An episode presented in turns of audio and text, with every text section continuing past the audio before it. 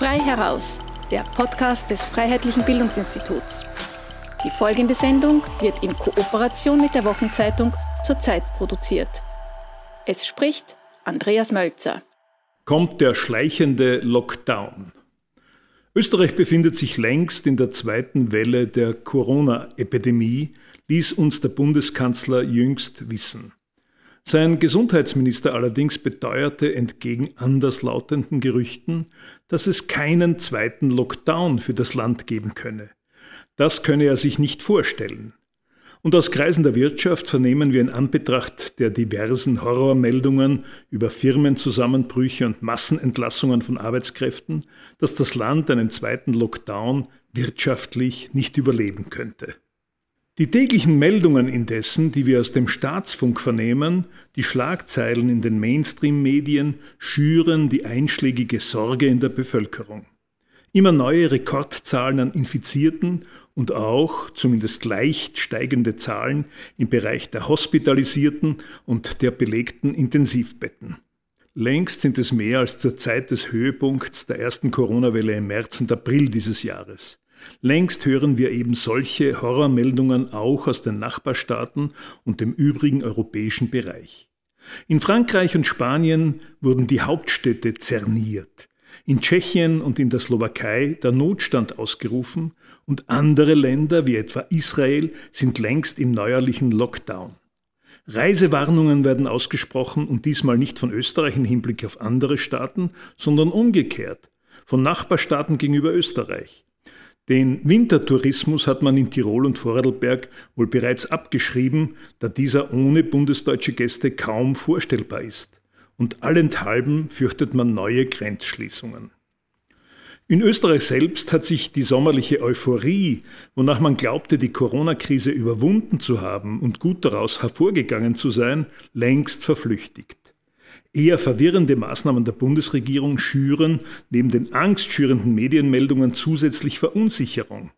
Nach der im Frühjahr propagierten Corona-App des Roten Kreuzes ist die von der Regierung eingeführte Corona-Ampel der zweite Flop in der Seuchenbekämpfungspolitik.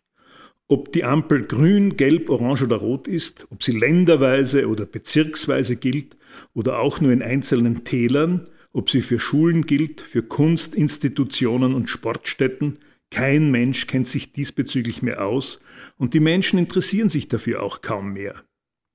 Dennoch werden die Corona-Maßnahmen der Regierung ständig verschärft. In der Bundeshauptstadt Wien, die sich scheinbar zu einem Hotspot der Seuche entwickelt hat, wurden die Maßnahmen im Bereich der Gastronomie bereits drastisch angezogen.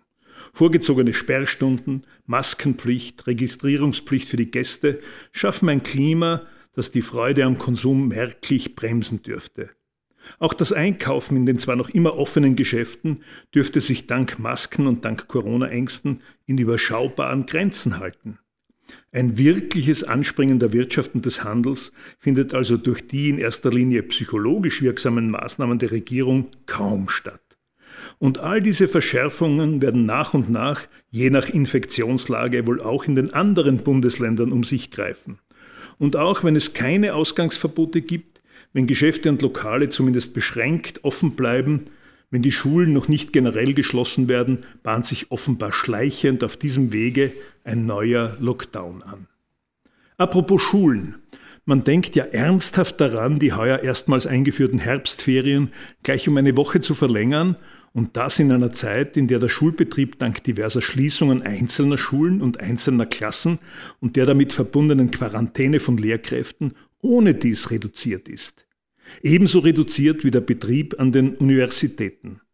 Dort will man das viel gepriesene E-Learning, das in Wahrheit nur sehr begrenzt funktioniert, offenbar weitgehend beibehalten. So gibt es also auch im Bereich der Bildung so etwas wie einen schleichenden Lockdown. Und was die soziale und ökonomische Situation betrifft, so scheint die wahre Krise erst zu beginnen. Die jüngsten Massenentlassungen und der breitflächige Jobverlust in vielen Bereichen der Industrie, man denke an Swarovski, man denke an MAN in Steyr und denke an das Hotel Sacher in Wien etc. etc., scheint erst der Anfang zu sein. Die ohne dies schon überproportional hohe Arbeitslosigkeit im Lande dürfte im Zuge des Winters, wenn die Kurzarbeit ausläuft, noch weiter auf ein Maß gesteigert werden, das wir in der Zweiten Republik bislang noch nicht kannten. Der nunmehr prognostizierte dramatische Einbruch des Bruttoinlandsprodukts muss zweifellos aufgrund des weitgehenden Ausfalls der touristischen Wintersaison noch weiter ansteigen. Und die sprunghaft zugenommene Staatsverschuldung, ein Phänomen, das über Österreich weit hinausgeht, wird sich kurz- und mittelfristig wohl auch auswirken. Abzuwarten bleibt, wie weit es zu inflationären Entwicklungen kommt und die Kaufkraft der österreichischen Transferleistungen, der Arbeitslosengelder also, der Pensionen sowie auch der Gehälter dramatisch sinkt. Erst dann, wenn die Arbeitslosigkeit breitflächig spürbar ist, der Einkommensverlust dramatisch wird, werden die Österreicher und Österreicherinnen die Krise also wirklich am eigenen Leib verspüren. Was Ausgangsbeschränkungen und Reisebeschränkungen betrifft, so werden diese vielleicht nicht in dem Maße kommen, wie wir sie im März und April erleben mussten. Allein die Lust, mit Maske in den Straßen zu flanieren und sich in jeder Gaststätte registrieren zu lassen und peinlich auf größtmöglichen Abstand zu seinen Mitmenschen zu achten, dürften enden wollend sein. Auch Verkehrsbeschränkungen, wonach man nur noch zu wichtigen persönlichen oder beruflichen Zwecken vom Bezirk zu Bezirk, vom Bundesland zu Bundesland reisen darf, könnte auf uns zukommen. Und Auslandsreisen werden aufgrund der diversen Reisewarnungen und der Notwendigkeit dann danach, sich testen zu lassen oder in Quarantäne zu gehen, ohne dies drastisch eingeschränkt werden. So scheint also ein schleichender Lockdown auf uns zuzukommen, der allerdings von der verantwortlichen Politik ganz sicher nicht als solcher bezeichnet werden wird.